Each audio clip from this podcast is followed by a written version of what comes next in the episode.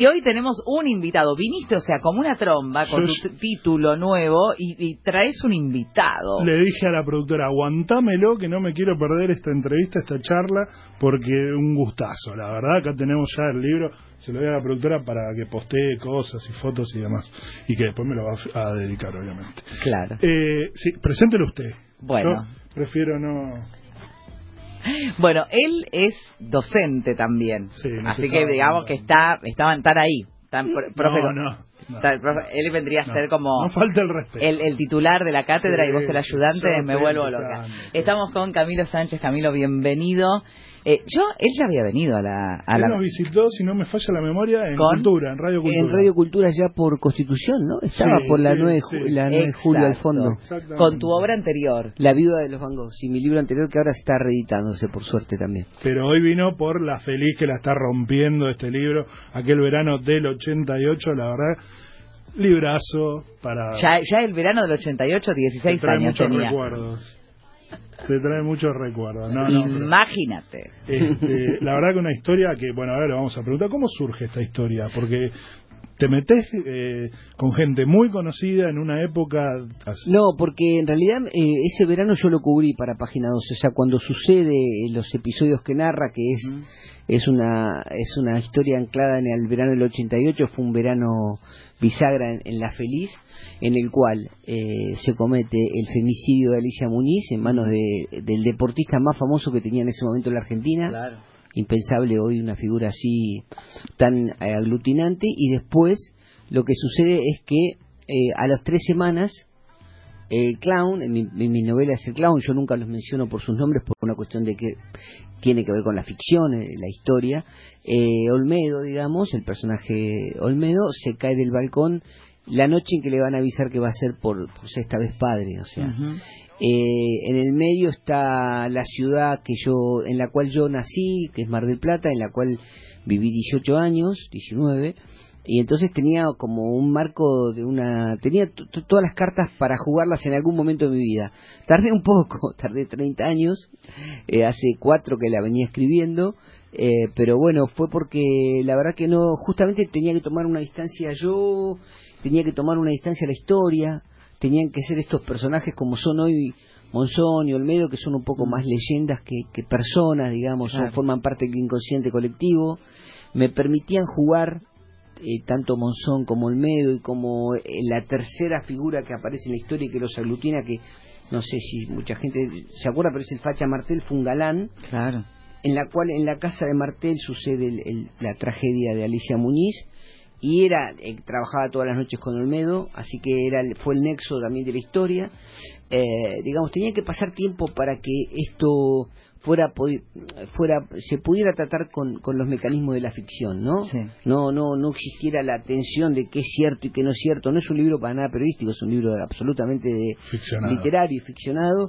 Y tenía que pasar un tiempo Primero para que pasara un tiempo la historia y después para que yo también encontrara el tono de lo que quería contar y del relato que quería mm. contar, ¿no? La manera en que quería contar esto. Cuando Camilo dice que lo cubrió, lo cubrió encima eso también, ¿no? Para destacar, era una incipiente redacción de Página 12, era el primer, segundo año de vida del Página 12 original con muchas, muchas plumas destacadas este, la verdad que es doblemente gratificante, me imagino. Sí, era, era hacía siete meses que estaba el diario. Claro, éramos 30 periodistas, era la treintena de periodistas y además de las figuras, éramos 30 periodistas que estábamos dándole cuerda a un diario eh, con todo lo... Sí, la verdad que fue un proyecto con bastante épica al principio página.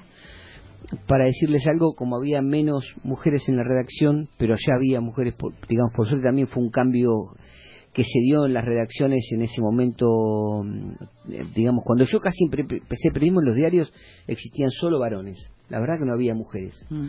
Así que ese fue un viraje que se dio y Página dio bastante ese viraje y mm, digamos, eh, era un diario que, por ejemplo, para decir algo, como había menos mujeres, te decía, el, el, el el baño de mujeres se clausuró y ahí funcionaba lo que era el laboratorio de, fotográfico.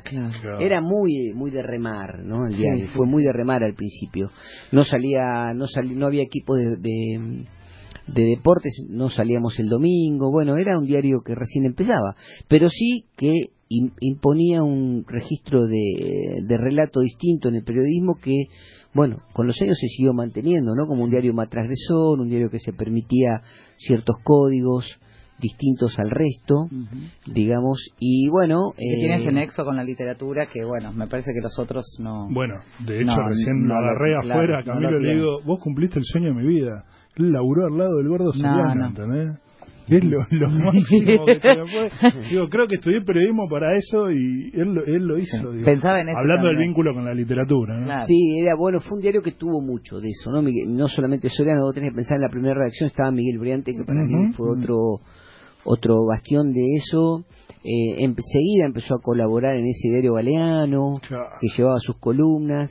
Eh, tuvo un tono muy marcadamente mm, literario desde entrada, digamos. digamos, cuando hablo de literario hablo de cuidado de la escritura, ¿no? Era un diario que... Este, Juan Ford vino un poquito después, pero... Eh, pero sí estaba Eduardo Blaustein, que ahora es también novelista y escritor. la primera redacción eh, estaba un, personaje que, que entró así en la historia de la literatura también argentina, un poco trágico, pero Salvador Besnedra, que eh, no sé ustedes se ubican, hizo un libro llamado El Traductor, que es un poco la historia del primer página, y que después eh, fue un libro que se postuló para, estuvo entre la seleccionado entre los 10 del Premio Planeta del año 94, 95, no me acuerdo. No ganó, y Salva se tiró de séptimo piso también, una historia un poco trágica. Y además escribió un libro de, digamos, después de eso se editó la novela El traductor y fue un éxito, realmente se sigue reeditando como un libro de culto. Y además le publicaron un libro de autoayuda, un primer suicida que, que un visionario, bueno, pero aparte de esa época un visionario también. Eh, Camilo, bueno, un, un, homenaje a Salva que en ese momento hacía internacionales. O sea, te quiero decir, era una, una redacción poblada de, talento, talento totalmente. Camilo, bueno, eh, en La Feliz y venís de la viuda de los Van ¿cuál, cuál es la las diferencias, no solo en, no en la trama ni demás, sino a vos, cuál fue la diferencia para escribirlo, en qué notás que, que hay un mm. escritor diferente en cada libro. Mira, en uno está bueno lo que me preguntaste, te agradezco Tano, bueno, además de agradecer la audiencia y de agradecer la invitación, que todavía no lo había hecho formalmente. Ah, por favor. Eh, así que, mira, el, el, primer libro, el primer libro, La vida de los Van Gogh, es una historia que mm, las dos novelas, te voy a decir primero en lo que se parecen, las dos novelas hacen anclaje en la realidad en un hecho que, que, tiene cariz de realidad y que tiene peso de realidad y, eh, y de a partir de ahí yo tejo un entramado de ficción y de intimidad que me permite, digamos, darle un, un corpus distinto a, una historia mm, narrada más periodísticamente. En el primero te diría que la, diferencia fue que tuve que investigar de punta a punta. Mm. Eh, quiero decirte, es 1890, París, es, es qué pasa, la novela arranca con la muerte de Van Gogh y termina cuando Van Gogh llega al panorama de Ámsterdam dos años y medio después, o sea que es el momento en que un tipo que había vendido dos cuadros en su vida juega en las grandes ligas del arte, yo estaba cubriendo dominicales, o sea hasta entonces la humanidad no descansaba, laburaba el lunes a lunes. Entonces la mina cuando vuelve a, Holanda dice también Holanda se va a incorporar a este nuevo sistema y pone una especie de hostel o de hotel. Bueno, ese hostel lo llena con los cuadros de Van Gogh. Ah. O sea, la gente desayunaba o, cenaba con la noche, la noche estrellada de Abel, los girasoles. Entonces, este, cuadros que hoy valen 90, 120 millones de dólares, ¿no? Y convierte el lugar ese en el, en el primer museo, de hecho, de Van Gogh. Entonces, bueno, fue. Entonces yo tenía que investigar y todo el tiempo tenía la, la, la, la, certeza de que estaba contando una historia inédita y que eso me... De hecho se va a hacer una película, ahora ya están... Sí, se va a hacer una película... ¿Sobre el libro? Sobre el libro. ¡Qué grande! bien, Camilo. Cinema 7 compró los derechos y se va a hacer en idioma inglés con ah. capitales de afuera. Muy sí, bien. muy interesante. Están, están haciendo una traducción al inglés del guion, un preguión, y bueno, parece que va a estar, que estamos trabajando. Sí, ¿Y, qué, tenés, qué parte tenés vos en eso? como para No, parte, parte me, no, consultan.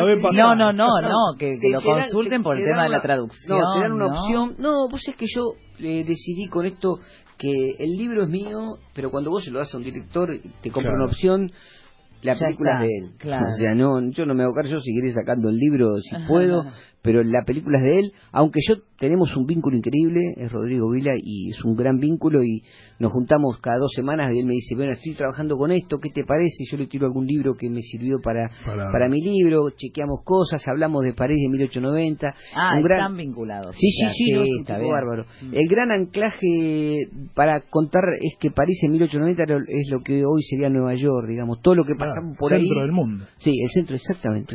además, 1779, 1879, a los 100 años de la Revolución, se, se instaura la Tour Eiffel. Es ese París totalmente cosmopolita. Sí, sí, sí, Entonces, bueno, estamos hablando de cómo anclar eh, la historia ahí. Y está muy entusiasmado con que sea una mujer.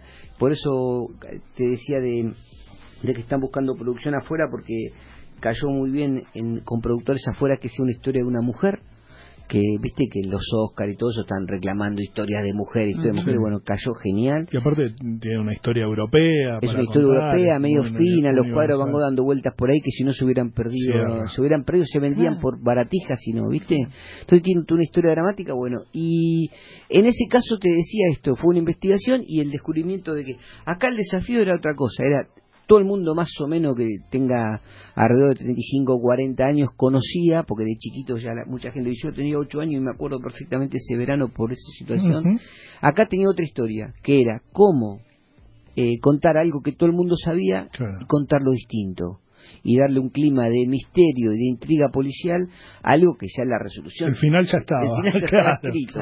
Entonces el desafío pasó por ahí, no investigué tanto, trabajé más con la memoria, con el hecho de haber estado ahí, de haber conocido a los tres personajes principales, haber conocido mucho la ciudad porque era mi ciudad, yo soy de Mar Plata, entonces conozco la trastienda, es una es el cuarto personaje por ahí de la novela la, ciudad. la ciudad y es el backstage de esa ciudad no es la ciudad que ven los turistas, es la ciudad que ve el que vive ahí, y que es avanzado por el turista.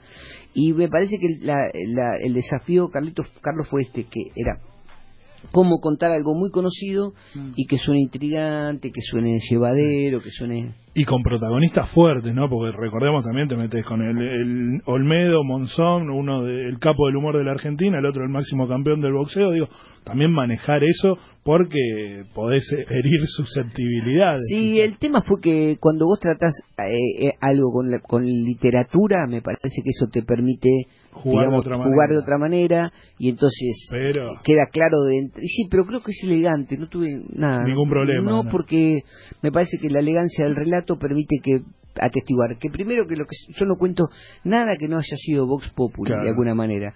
No cuento nada porque todo fue Vox Populi. Lo que yo trabajo es sobre la intimidad de bueno cómo estaba la cabeza de Monzón cuando choca en su auto y eh, a punto de quedar libre, a siete meses de quedar libre, vuelca en la ruta donde él en su infancia cazaba carpinchos, para decirte algo, ¿no? O qué pasaba en ese verano de gran inquietud del clown o del medio que estaba mm, anhelando de, de pegar un viraje en su carrera, lo que le da un dramatismo literario al asunto interesante. O sea, todo el tiempo trabajo mm. sobre materiales reales, pero tratando de ir una abrazada más sobre el lenguaje para eh, tratar de entender eh, qué pasaba en, en la piel, ¿no? En la impronta de estos personajes. Contá, perdóname María, porque ahora que lo decís lo de Olmedo, el cambio que quería darlo, contale un poquito eso, porque mucha gente no lo sabe, y aparte a mí me gusta porque remar, eh, se habla de, de uno de del libro que más me gusta del Gordo Soriano, que el, qué es lo que quería hacer Olmedo. Sí, sí, Olmedo, entre otras cosas, realmente estaba cansado. Las últimas entrevistas que iniciara entrevista se daba cuenta que, que el clown no, no sé hasta qué punto podía seguir manteniendo el ritmo que hacía, viste, dos, tres funciones en el verano, dos películas por año, todo el, todo el año el programa más visto de la, de, la televisión argentina en ese momento era era eh, los de Olmedo, no toca botones, éramos tan pobres, se llamó la última versión. Entonces, em, en ese momento todo el mundo en Mar del Plata sabía que Olmedo estaba con ganas de, de pegar un viraje y entre las cosas que había hecho era que había que lo llamaba introspectivamente y horarios nocturnos porque los dos eran de, de, la, noche. larga y hablaba con, con, con, el gran Osvaldo Soriano porque se había encandilado sabes que Olmedo ahora ahora te voy a contar otra cosa se había encandilado con el libro a sus plantas rendido un mm. león y estaba muy entusiasmado con eh, convertirse en el cónsul Bertolli, el personaje de esa novela. Totalmente. A tal punto que hablaba con Máximo Soto de ámbito financiero que frecuentó mucho a, a Olmedo, porque Máximo Soto hizo pelitos, es un periodista cultural y un novelista, pero hizo un montón de programas, fue guionista de tele, fue, creo que fue el segundo o el tercero de, de Canal 7 cuando pasó a ser este durante el gobierno radical eh, de los justamente de los eh, de, los 80 él fue el vice, vicedirector el, gerente de programación y él me decía que, que en el libro no estaba del todo algo que que por ahí es todavía más eh, más énfasis que es que la gente no sabía lo intelectual que era Olmedo, que yo hablo de eso, pero me decía, mirá, hasta de la comedia italiana sabía. Bueno, entonces estaba como buscando, el, si bien ya tenía un reconocimiento en el momento en que se cae del balcón, empezaba a tener un reconocimiento de, circuitos culturales, intelectuales que decían, acá hay un actor criollo, por la vitalidad que le ponía Olmedo, sobre todo la impronta cuando se largaba a improvisar, ¿no? que es lo que mm. realmente todavía la gente rescata de él y este mm, para dónde iba y entonces rebobino. Y Olmedo este sí estaba queriendo pegar ese viraje y eso lo convierte la situación en todavía más dramática. Él quería eh, y me decía Máximo Soto cómo no pusiste el video yo no sé qué es el video. No nunca me enteró no y me dice parece que hubo un video que, que, mm, que él filmó a los productores italianos que habían comprado el guion en el cual en una noche de mucha parranda y como una noche de los 80, él se filmó y, dijo, acá está el, el, cónsul, eh, yo soy un rosarino errante, rantifuso, pero tengo tengo una impronta de hacer otras cosas, puedo hacer llorar también, y que se puso a lagrimear. Es un video, un video que él filmó para mandarle a la productora. O sea, que estaba realmente entusiasmado. El personaje parecía escrito para Olmedo. Sí, sí. Totalmente, y de hecho tiene mucho del personaje que él hacía en la tele del el presidente de Costa Pobre. Costa Pobre, el, sí, el dictador de Costa Pobre. Tiene y hay algo de eso. bueno, Olmedo también tuvo eso. Se cumplieron 30 años, ¿no? Tanto de la muerte de Olmedo como la de Monzón. yo veía que en ambos casos lo que se trató de, hacer eh, es como una relectura, que yo entiendo que uno pueda mirar con los ojos del hoy y el pasado, pero cuidado. En ese caso se hizo una relectura de cómo se habló del caso Monzón. Claro, el caso Monzón fue un feminicidio. Sin embargo, cuando vos vas a las crónicas de la época, ¿cómo lo describían? Crimen pasional. Aparte de crimen pasional, se ponía la carga sobre la víctima. ¿Qué habrá sido lo que disparó en la cabeza de Monzón? Mm. Hacer eso. Con el caso de Olmedo también se hacía como una especie de vuelta a ese pasado para verlo con los ojos del hoy, del tema de la cosificación de la mujer. Y se deja de lado que Olmedo tenía mucha crítica social en lo que decías. Estás hablando del dictador de Costa Pobre, me voy también al Chiquito Reyes, con ese jefe eh, absolutamente abusador, que, no, que no le pagaba, que, que lo tenía 30 días seguidos trabajando y él le pedía por favor que lo dejara ir a ver a la familia. Eh, había mucho de crítica, de, de esa mirada que no era la de un simple cómico, más la de un bufón. Exacto, bueno, eh, yo le llamo clown just, es buenísimo lo que dice María, porque es tal cual la mirada que yo también tengo del personaje Olmedo, de, de, lo que dejó como, como gran actor criollo, digamos, te decía que Alberto Ure le terminaba pasando sus, sus, sus videos a los actores los grandes actores argentinos que estudiaban con Ure para perfeccionarse y, estaban trabajando sobre el pasaje de Olmedo. Entonces estaba justo en el momento Olmedo que quizás podía haber dado un viraje claro. de, de, no, no como hizo Franchella, claro. una cosa así. el mismo Darín, Darín fue un galancito, sí, digamos, pero más allá de eso me parecía que eh, tenía como un, un perfil de, de poder pegar ese viraje y está bueno lo que decís también, primero porque por suerte yo tuve una editora jefa en, en el diario en Página 12 cuando cubrimos eso y fue uno de los primeros diarios que, que si, si con todos los, los matices de aquel de los cambios de época y epocales pero que vio en la situación y que tomó partido muy claramente respecto a, a la víctima y al victimario. pero es verdad que cuando y yo lo he contado esto eh, cuando se hace la la reconstrucción del hecho en la calle Pedro Sani, donde eh, Monzón reconstruye cómo fue el episodio donde muere Alicia Muñiz, había un sector de gente que le gritaba asesino, asesino, ah. pero otros le gritaban dale, campeón, dale campeón. eso me acuerdo. Era un momento donde todavía faltaba un montón para esto que por suerte estamos viendo ahora. Por eso te digo que es un error mirar con los ojos del hoy y el ayer. Hay que entenderlo, vos podés decir, eh, no estaba bien eso, pero no podés condenar eso que se hizo en el pasado. Le vamos a dejar para después el tema de cuánto amor le tenías a estos personajes y si tuviste que deshacerte un poquito de ese amor para poder construirlos en esta ficción que se llama La Feliz. Dale. Estamos con Camilo Sánchez, vamos a seguir con él un rato más. ¿Qué pasa, producción? ¿Tenemos música? Dale.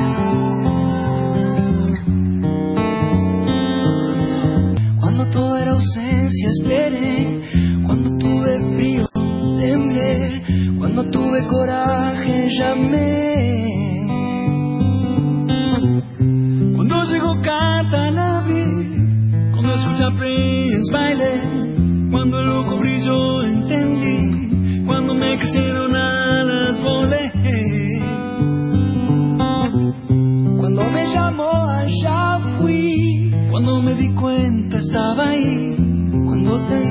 encontré me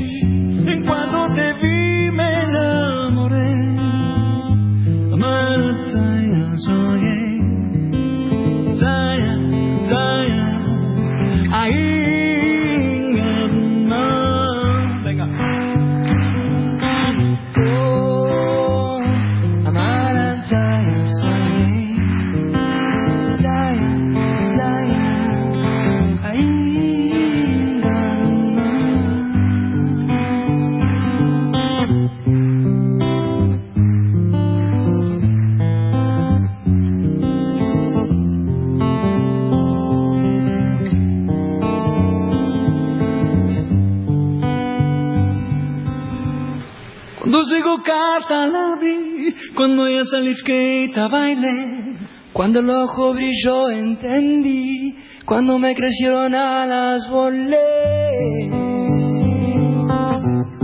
Cuando llamó allá fui, cuando me di cuenta estaba ahí, cuando te encontré me perdí,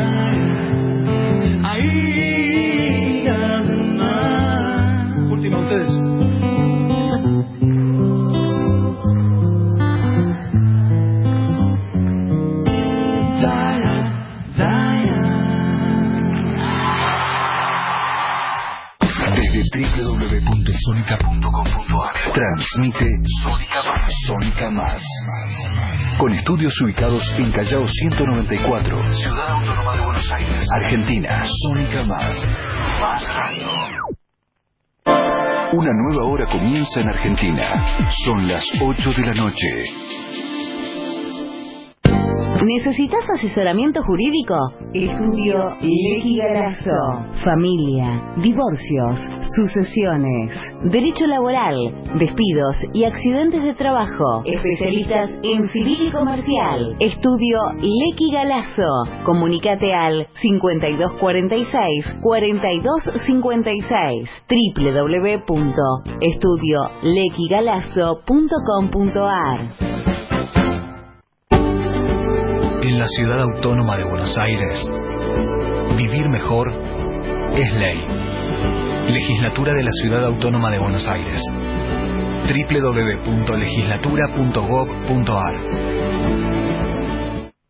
Radio Sónica no solo se escucha, también se ve. Ingresa a nuestro portal, entérate de las últimas noticias y participa en nuestras redes sociales. www.radiosonica.com.ar El portal de acceso a la radio más escuchada de Internet. Entra a radiocut.fm. Vas a encontrar miles de audios sobre los más diversos temas. Toda la radio está en radiocut.fm. Radio Cut. .fm una manera diferente de escuchar ¿Estás organizando una cena? ¿Se acerca tu cumple? ¿Quieres probar algo distinto y distinguirte? Pernil y listo. Un delicioso pernil de cerdo para agasajar a 10, 20, 30 personas y más, acompañado de figacitas de manteca y las salsas más exquisitas. Hacemos envíos a domicilio en Cava y todo Buenos Aires. Hace tu pedido llamando al 4623 9410 o visita nuestro sitio web www.pernil listo.com y conoce todas nuestras ofertas y promociones. Date el gusto. Pernil y listo. Conectate a Radio Sónica y ponete en red con nosotros. Seguimos en Instagram, arroba Radio Sónica. Radio Sónica. Conectados las 24 horas. Duplicamos los contenidos. Duplicamos los contenidos para que siempre tengas una alternativa. A solo un clic de tus oídos. Sónica Más. Más radio. En un mismo lugar.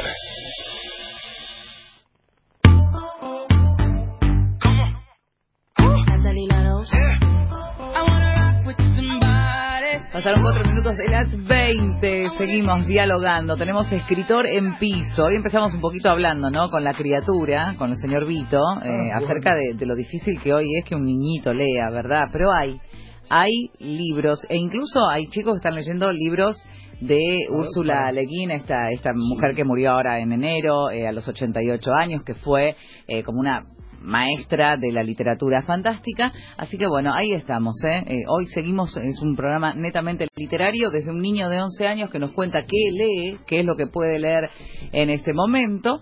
Y eh, ahora estamos con Camilo y La Feliz, aquel verano del 88. Como ejes, te preguntábamos antes de ir a la pausa, Camilo, eh, ¿cómo, ¿cómo hace uno para dos personajes que están tan metidos en, en nuestra historia, porque los hemos vivido de chicos. ¿Cómo, cómo el amor para poder ser objetivo y, contarlo desde un lugar con cierto cariño, pero también con, con esa objetividad? Sí, mira, eh, en, principio, digamos, el personaje del campeón, eh, lo que me permitió eh, estos dos personajes es trabajar sobre el cariz de lo que vos nombrabas, ¿no? Como emblemas. Mm. Digamos, por un lado, eh, por un lado, eh, Olmedo es el bufón y es, es un personaje absolutamente argentino en ese. Yo creo que la novela trabajé más que nada sobre la argentinidad, ¿no? También. Y el campeón que es Monzón, que era el winner, el ganador, el, adorado por las mujeres en ese momento, para, y digamos el que no, el que se, el que se retira en el en, el mayor momento de gloria de su vida, es un, es un boxeador que hasta, mirá qué paradójico, hasta el momento en que comete este terrible femicidio, era un tipo que se lo consideraba un boxeador que no había sucumbido a lo que pasa en general con los boxeadores, ¿no? Con Gatica, con todos los, los Bonavena, Galinde que se muere en una ruta. Entonces era como un ejemplo. Y sin embargo, mirá lo que pasa. ¿Y cómo hice yo? En realidad, eh, me, me centré mucho en el personaje de Monzón en mis 12 años y en, en, en, la lejanía que me producía Monzón como personaje. Monzón era un personaje que no solo no solo digamos boxeando era un personaje que generaba una enorme distancia también él era un boxeador que generaba distancia no punteaba con la izquierda para, para pegar después con la derecha y en su vida en su vida era era un, era un personaje un poco yo lograba a los 12 años verlo totalmente incómodo en todos lados me daba cuenta que era un desplazado que era una persona que había crecido digamos en escala social sin tener la solidez de eh, lo que esa escala social le exigía a él como personaje. Era un, tipo que había ganado su vida la trompada, digamos, y de pronto se almorzaba con Mirta Legrand y estaba... y salía con Susana Jimena y filmaba la madre. Exactamente. Entonces, en esa tensión es la que yo narrativamente me agarré para contar el personaje. Y el otro sí, eh, Olmedo realmente creo que fue el bufón de la corte de esos años, nuestro, nuestro clown máximo en ese sentido, y yo trabajé con él, eh, ahí sí que no evité tanto el cariño ni personal ni popular que había, porque me parece que era un tipo que, que tenía para adentro sus códigos, muy amigo de sus amigos, muy rumflero con sus amigos, y entonces me permitía trabajar sobre, sobre el código de, del hombre de la noche, eh, que tenía, eh, de hecho es el primero que va a verlo a Monzón, a Monzón no lo quería ver nadie, digamos, esos días en la cárcel está, eh, digamos, te, podías caer a pique con la popularidad y sin embargo el clown va a verlo, es un momento dramático de la novela que me permitió jugar la tensión y la amistad eh, entre los dos personajes, que es una amistad no centrada eh, justamente en, en, en, discursos, sino centrada en, en, dos cuerpos atravesados por haber nacido en el fango y haber subido más alto que la noche, ¿no?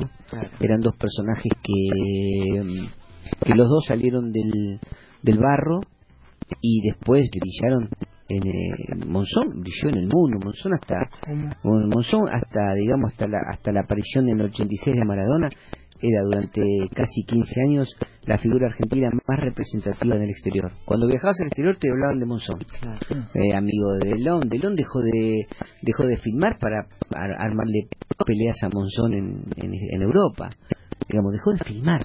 Se habían encandilado tanto con la con la manera de boxear de Monzón que, digamos, como eso te digo que era, bueno, además de, por supuesto, su noviazgo con Susana, que era como la, diva nacional en ese entonces, o sea que eran personajes eh, que permitían eso, ¿viste? Y bueno, y yo creo que me, me, jugué por ese lado, por por contarlos con, con la misma, con uno con la distancia que imponía y con el otro con la empatía que generaba. Entonces, ese cuando hablábamos con recién con Carlos fuera del aire qué es el tono qué es el tono el tono es eso no es empatía con uno distancia con otro que es lo que ellos transmiten digamos como como personaje. Entonces eso me permitió salir de lo que yo en todo caso tengo como prejuicio digamos y poder eh, narrar con narrar y narrar hasta que aparece la línea de un pensamiento viste vos contás no, los endiosa el libro tampoco los no, no el libro trata de volver de ir sobre lo que ellos eh, eh, movían en su ánima, ¿no? En su, en su profundidad. Trato de avanzar sobre eso, que es el marco que a mí me permite hacer literatura con estos personajes tan... ¿Cuánto te llevó la, la feliz? ¿Cuánto trabajo, cuántas noches, días, no sé, cuándo escribís de noche? No, es que escribo, depende, pero escribía mucho en el Delta en ese momento, que tenía un, ranchito en el Delta, los fines de semana, y tenía, tenía eh, tenía tres cuadernos a mano, yo escribo a mano al principio, esto, esto me gusta escribirlo a mano, tenía tres y cuando vi que Mar del Plata empezaba a cobrar fuerza, me compré un cuarto libro para Mar un cuarto cuaderno para Mar del Plata y después fue el momento de, yo creo que fueron como cuatro años de trabajo más o menos y fue después fue juntar lo que había y tirar lo que sobra que es lo más complicado eh, en eso conté con, con el apoyo de, de, Silvana Per, que es mi mujer, que es psicoanalista y artista plástica, y la verdad que es una lectora muy eficaz en un sentido no, no de que no negocia lo que para ella no está bien, y que de alguna manera me permitió generar un oficio que es el que estoy haciendo ahora, que estoy haciendo correcciones de libro y tengo una, una editorial que se llama El Bien del Sauce. ¿Cómo? Se llama El Bien del Sauce eh, que eh, en el cual trabajo en mi casa ahora eh, editando libros de, otros, digamos, teniendo lo mismo que aprendí con mi mujer en estas dos novelas, que es lectura en voz alta, corrección, y, sobre todo me enseñó ella que, por eso yo, mi primera novela tenía casi 50 años, 52 años cuando la saqué, ah, no más, 55 años tenía. Eh, tardé bastante, tenía cuatro siempre novelas por avanzar y no las terminaba y ella como me centró mucho y eso mismo yo estoy haciendo ahora, que es cómo no sea un plomo o no sea algo costoso para... Eh, la verdad que yo lo aprendí con mi mujer en la intimidad y lo estoy, estoy digamos, eh, mi oficio actual es casi, eh, es casi eso, trabajar en ese sentido porque, bueno, aprendí a, tener un oído alerta a la reescritura también, ¿no? Que es lo que trato de decir en, en mis clases de TEA también, que es como decir, bueno, no tenerle en cono a la reescritura, no enamorarse tanto de lo que uno sacó en la primera instancia, ¿no? Hay, hay algo, Cami, que veo, bueno, en, la viuda también está de alguna manera, pero en este sobre todo, y que me parece que es uno de los temas o de las dualidades que más nos gusta a los argentinos, y es el tema del éxito y el fracaso. ¿No? Qué bueno, Carlos. Está, mucho eso y en la vida, bueno, también. Sí, en uno por falta, por exceso, ¿no? Porque Van Gogh no tuvo el reconocimiento que por ahí su obra después sí tuvo. Pero después lo tuvo. ahí contás si querés el fracaso. El fracaso en vida y el éxito que va a venir después. El éxito casi mítico, ¿no? El éxito posterior a la el, éxito póstumo, el éxito cuando todavía eh, cuando todavía Van Gogh era un muerto flamante, ¿no? Y, y cómo los mecanismos de una mujer que estaba por afuera, ¿no? Del circuito, cómo es necesario eso, ¿no, Carlos? Cómo es necesario tomar un poco de distancia de la obra para saber los mecanismos. Eh, digamos, Joana era como el personaje central de la vida de Van era como una asesora cultural hoy, ¿no? Alguien que agarra la obra de alguien y dice, no, pero por acá no, vamos por acá, por acá y por acá. Empezó a mostrar la obra. Y en el caso de, la, feliz, lo que hablo son los excesos de la fama. Creo que justamente me parece que bueno lo que sí, porque creo que no he hablado de eso, que creo que si hay alguna tensión eh, por detrás de los del relato central es que se habla de que la fama, que es una cosa novedosa en la, en la condición humana, la fama tendrá 80, 90 años, no existía. Ahora estamos hablando de los mediáticos que aparecen en la tele. Bueno, esa es una figura que es nueva, es totalmente novedosa, esta cosa de, de la fulguración sin, digamos... Es de la modernidad. Exacto, es una fulguración sin que exista un, un laburo detrás que atestigue, digamos, no, no estamos hablando de Napoleón no estamos hablando no de, eh, de Tululo Trek que tenían una obra y llegaron a ser unos famosos porque habían hecho algo en función de eso.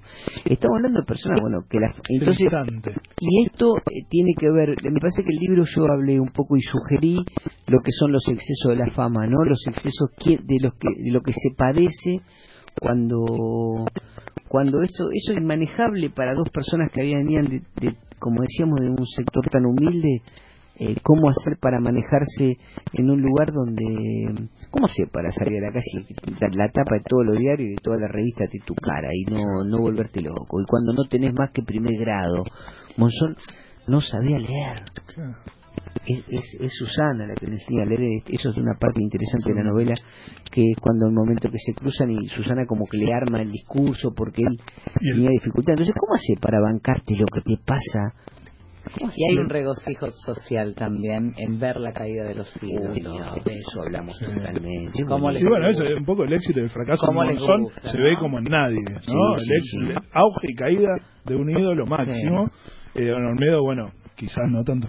Y después está también el famoso, ¿viste cuando vos te gusta algo que decís pipí cucú? Sí. Eso viene de Monzón. ¿Sabías la anécdota? No. Sí, hay una, una historia de que justamente Monzón eh, le da, lo, va lo van a premiar en, Francia y todo el tiempo le decían que el agradecimiento no lo querían complicar, Monzón tenía su limitación, entonces todo el tiempo no, le decían no te compliques y decía merci y Monzón se abatata cuando vienen los flashes, había seguramente ahí, entonces dice pipí, cucú.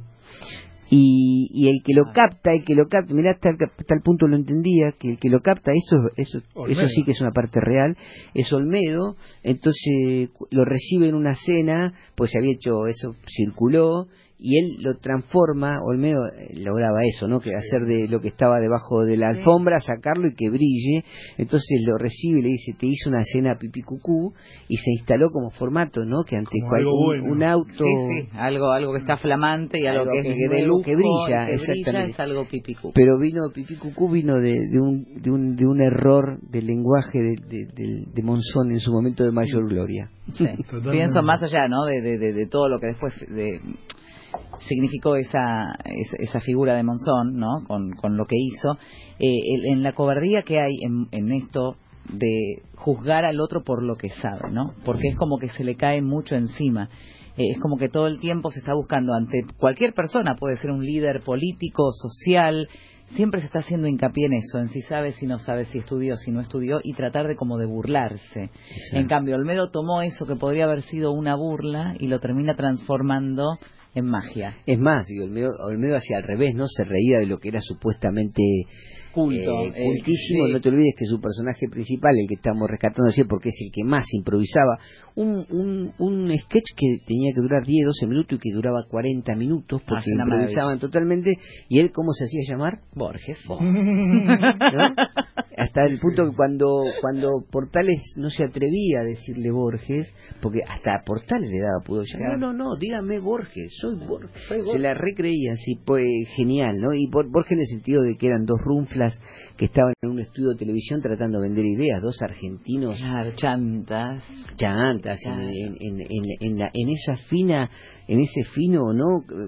Eh, línea donde no sabes si están vendiendo algo bueno o algo malo, bien argentino, dos argentinos que pueden estar en, los, yo digo, ¿no? Como que pueden estar eh, como estaban en un canal de televisión, un estudio de televisión, pero también están en los alrededores del Congreso, en las cercanías de tribunales, dos argentinos negociando. Y entraban cantando, bueno, él entraba cantando un pedacito de alguna canción de rock del momento también. Eso lo tengo muy patente, ¿no? Desde los viejos vinagres de zumo, algo de los abuelos de la nada.